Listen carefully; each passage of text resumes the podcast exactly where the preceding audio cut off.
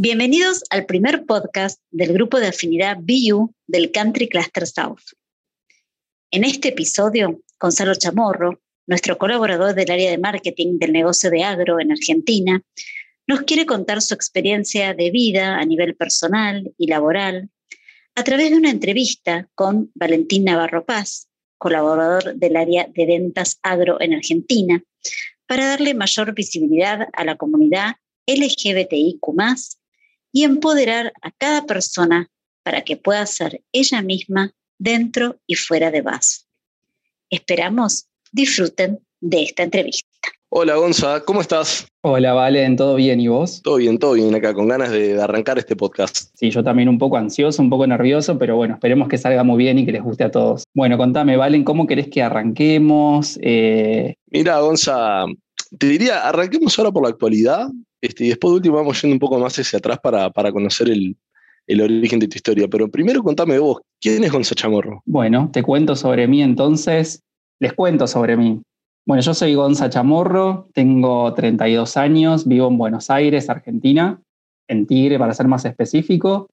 Eh, estoy en pareja hace 8 años eh, y casado hace casi 2 con Santiago. Em, vivimos juntos, tenemos una perrita eh, y trabajo en BAS ya hace casi eh, ocho años.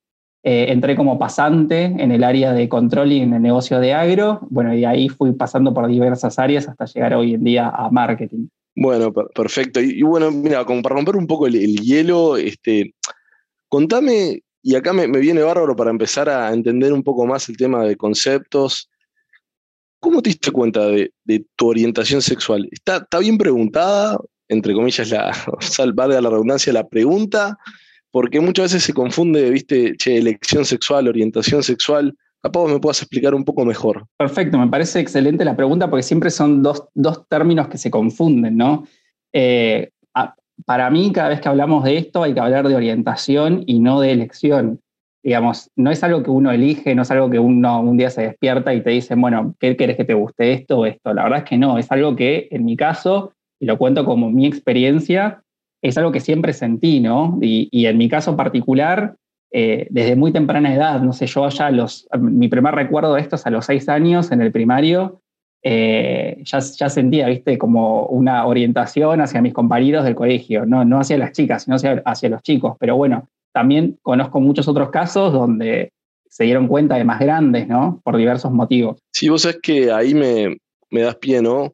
Eh, muchas veces esta, este simbolismo que se usa para, para cuando una persona cuenta su, orientación sexual es, che, ¿cómo, cómo, ¿cuándo saliste del closet? ¿no? ¿Y, qué significa eso? ¿Qué, ¿Qué, implicó en tu vida? Digamos, me, contanos un poco más cómo, cómo fue esa, esa primera experiencia donde vos pudiste comunicar, no sé, al mundo, a, me imagino primero a tu círculo familiar, eh, tu orientación sexual? Bueno, primero que nada, salir de closet es un simbolismo, una metáfora que se utiliza justamente para, para comentarle a otras personas que, bueno, cuál es tu orientación, ¿no?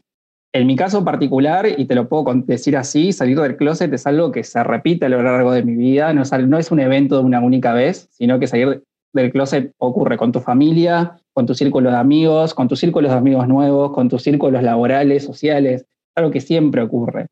Y en mi caso en particular, mi salida de closet por, por, primera vez fue a los 15 años con mi mamá, que yo volví del colegio, me acuerdo, era una tarde, eh, y, y, mi madre muy chismosa por, por estar eh, ordenándome mi ropa en mis cajones, encontró una cartita que en ese momento era un compañero de colegio, que, bueno, mi primer novicito de adolescencia, y me hace la pregunta, y yo la verdad es que a los 15 años no estaba preparado para enfrentar esa charla, pero bueno, fue un microsegundo en el que dije, listo, se lo confirmo y así fue. Le dije, sí, mamá, soy gay.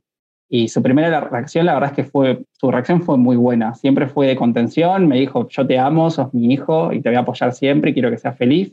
Así que yo creo que eso también me, como que me marcó para, para sentir como esa valentía o ese impulso que necesitaba. De hecho, lo que yo le pedí a mi mamá en ese momento es, por favor, respetame, que se lo quiero contar yo papá cuando esté listo para tener esa charla. Y así fue. Esto fue a los 15 cuando se lo pedí y a los 21 tuve la charla con mi papá.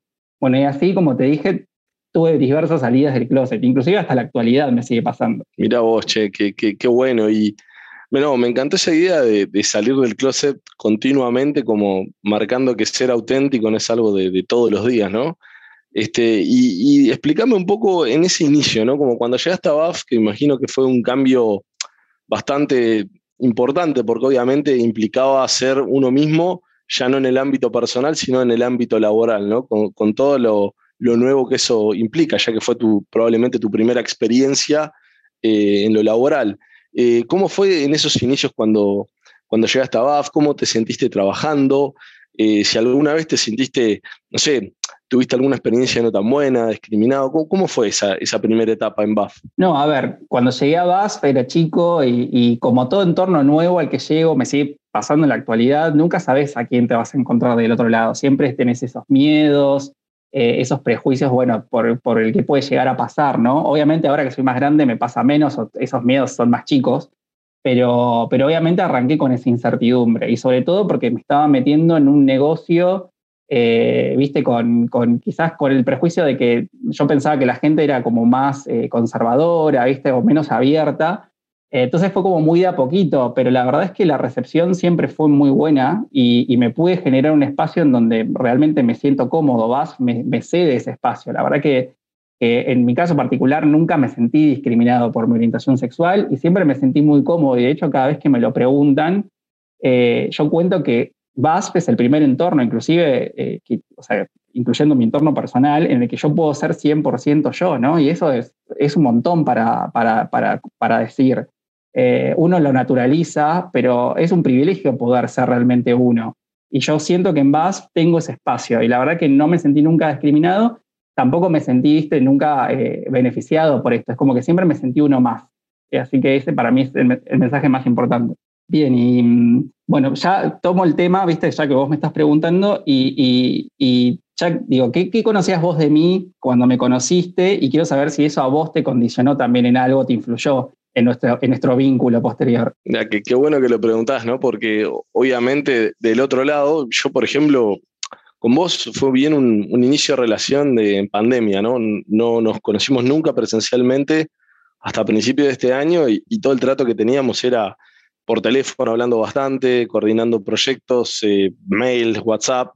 Y la realidad es que eh, hace poco tuvimos nosotros una capacitación de sesgos, ¿no? Inconscientes en Buffy. Y creo que fue un buen ejemplo de cuando uno no aplica o, o no toma en cuenta esos sesgos, eh, qué, transparente y, qué bueno es eh, iniciar una relación con alguien así. Y en tu caso me acuerdo que creo que la único o el único pedazo de información relevante que tenía eh, de vos era que te llamabas Kevin Gonzalo Chamorro, pero que bajo ningún concepto te tenía que llamar Kevin. O sea, esa pavada, ¿no? Entonces dije, ok. pero después, cuando nos conocimos presencialmente en Córdoba a principios de este año, la verdad que, o sea, yo sentí como que estaba eh, encontrándome con alguien que ya conocía hace un montón de tiempo, ¿no? Y que, teníamos confianza, que nos llevábamos bien.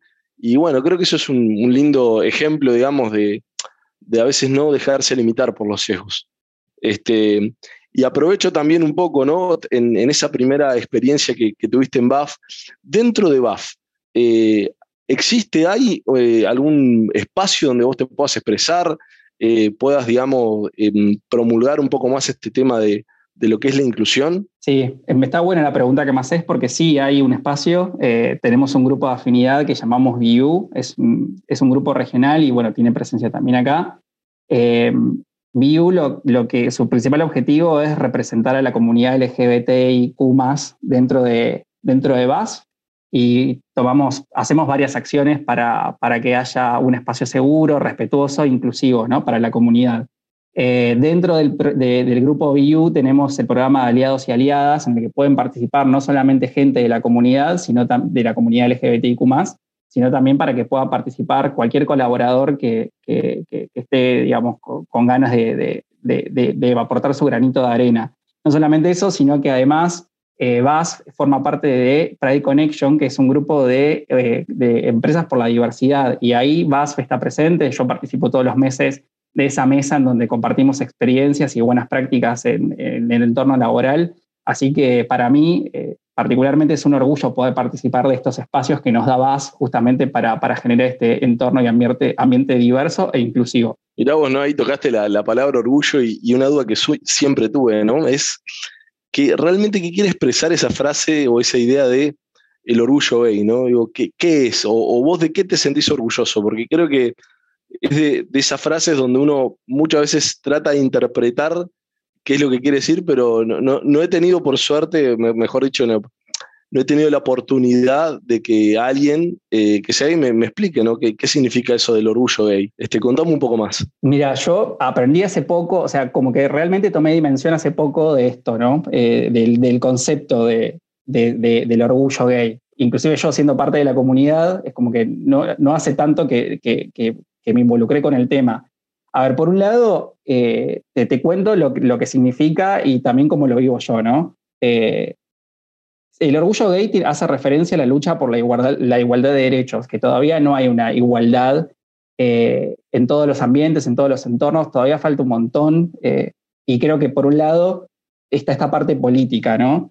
pero también hace referencia, y yo lo vivo más de esta forma, como al no sentir vergüenza de ser quien uno es, ¿no? Cualquiera sea la el sexo, la orientación sexual la identidad sexual, poder estar orgulloso de eso.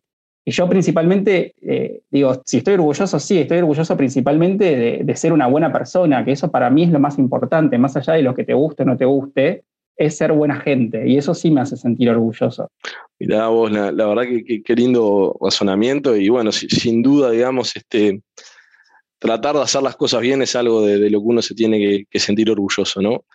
Mira, Gonza, como para ir finalizando un poco este podcast, me, gustaría que vos, este, que, sin duda estás muy este, sumergido en todo este tema de inclusión y diversidad, ¿cómo nos puedes ayudar quizás a, a todos los que nos están escuchando, ¿no? que quizás pueden ser que tengan una, alguna persona que esté atravesando una situación donde está saliendo del closet, eh, o mismo persona común y corriente que le, gusta, le gustaría ayudar a que las cosas sean un poco mejor, ¿cómo podemos impulsar a la inclusión, ¿no?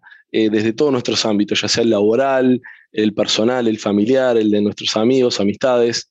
¿Qué consejos nos puedes dar, tips para, poder impulsar un poco más la inclusión y la diversidad. A mí cuando hablamos de inclusión y diversidad me encanta incluir a todas las diversidades, no, no solamente a, lo que tiene que ver con la comunidad LGBT, LGBTIQ sino también eh, todas las diversidades con respecto, no sé, a género, con respecto a discapacidades eh, o diferentes eh, edades. Digo, para mí la diversidad es toda y, cuando hablamos de diversidad e inclusión, para mí lo más importante es estar abierto a conocer a la otra persona, tratando de correr nuestros prejuicios, de nuestros sesgos. Eh, sé que es difícil porque culturalmente estamos chipeados de, esa forma, ¿no? Y, inclusive para mí es un trabajo día a día de, de ir corriendo eso de lado. Pero lo importante es estar abierto, ser empático, tratar de conocer a la otra persona, de ponernos en su lugar, eh, eso para mí, la empatía es lo más importante, ¿no? Es algo que, en lo que tenemos que trabajar eh, y es lo que realmente importa, ¿no? El más mínimo granito de arena que, podamos aportar para que cualquier entorno sea más inclusivo y, sobre todo para que haya respeto, que para mí es la palabra más importante en todo esto. Eh, para mí es importante que lo hagamos, cualquier acción que podamos tomar, trabajemos de forma activa para, para, que, para que esos pequeños granitos de arena hagan un gran cambio en el mundo. Y creo que, eso es algo que todos tenemos que tener en cuenta, ¿no? Eh, el respeto y la empatía. Mira qué, qué, linda reflexión final. Este, bueno, Gonza, de, mi lado, eh, muy agradecido por, por, haberme dejado entrevistarte, también agradecido a por, por darnos este espacio del podcast. Eh, con eso estaríamos concluyendo el mismo y bueno, de mi lado agradecerles y bueno, pero que nos veamos pronto nuevamente. Hasta luego. Dale, Valen. Bueno, yo también de mi parte agradecer a, a por el espacio y a vos por, por haberte sumado a esta iniciativa. Saludos a todos. Abrazo grande. Chau, chau. Muchísimas gracias, Gonzalo y Valentín, por la gran generosidad para compartir sus experiencias, sus aprendizajes, reflexiones, que son de gran valor para que evolucionemos todos juntos en una cultura aún más diversa e incluyente en VASF y en nuestra sociedad. Los esperamos en el próximo podcast.